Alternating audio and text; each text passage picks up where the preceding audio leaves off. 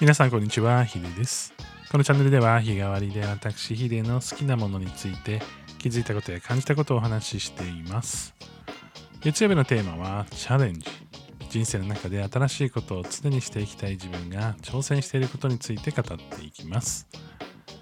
今日お話ししたいのは本の執筆についてですね前から、ま、ちょっとずつねまたもう一つ本の執筆に関わらせてもらっていますという話をねしていたんですけれども、まあ、原稿を進めるにあたっていろいろねまた新たなねこう自分の中での気づきというか、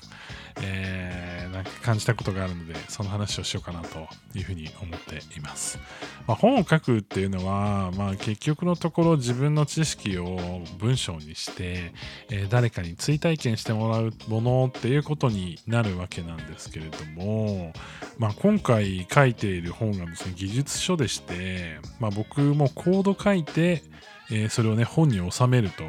えーいうことが発生するわけなんですよね。で今まで実はあのゴリゴリにコード書いてそれをこう本にするっていう経験ってなくてでブログとかでもね一応コード載せたりとかっていう経験なくはないんですけれどもエンジニアとしてこうバリバリコード書いて誰かに見てもらうっていうまあその一般のね方に誰かに見てもらうっていう感覚は今まであんまりなくてで今回ねこう書きながらなんか本当にこれでいいんだっけとかなんかこうやっぱり誰かに見られるっていうことを前提に考えてしまうと書いているコードが、まあ、正しく動いてたとしてもあれ？この順番ってこうした方がセンスよく見えるのかなとかなんかこういう形というかこういうね例えば変数っていうなんかこうラベルをつけたりするわけなんですけれどもこうラベルの付け方にこうセンスないって思われたらどうしようかなとか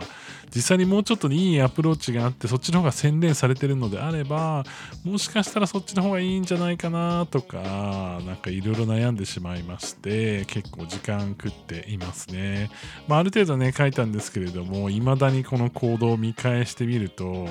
いやこっちの方ここをねこっちの順番で書いた方がとかね挙動的には変わらないんだけどなんかこうなんとなくセンスが見垣間見えるというかこう違いが出るような部分が出てきそうな気がしていて今ねこうエンジニアの他のメンバーと一緒に話しながらああじゃあここまで入れようかなとか、まあ、実際ね今日ちょっと別の人と話した時に分かりやすいのが一番いいんじゃないですかみたいな話になっていてあの分かりやすさをねもちろん重視して書いてる部分はあるんですけれどもなんか自分と実力やっぱ本書くってまあ文章でねこう説明してるうちはまだねなんか取り繕えるというかいいんですけどいざそのコードとして載せた時のセンスってやっぱ同業者なら分かったりするわけなんですよね。そこをね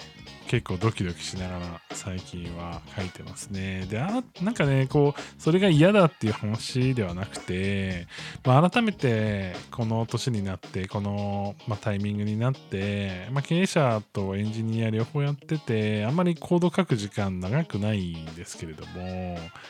まあ、コードを書き始めたら書き始めたで、やっぱこういう風に書きたいとか、こういう風に書いて書けたらセンスいいよなとかっていう、なんとなくね、こう、感覚値というか、あのまあ久々にねこう野球やったらこのバット振った時の感覚を急に思い出してすごい恥ずかしくなったというかあのうまくこうやりたくなったとかね。なんかそういうなんか気持ちいい感じの瞬間をこう作りたくなったっていうのはすごい思いますね。クリエイティブって、まあ、どんなにねこう時間が経ってももちろん衰えずに輝けるものもたくさんあるわけなんですけれどもやっぱスキルに依存してるもの、えーこの例えばプログラミングとかもそうですけど知識とスキルにね依存してるある程度依存してるものとかだったりすると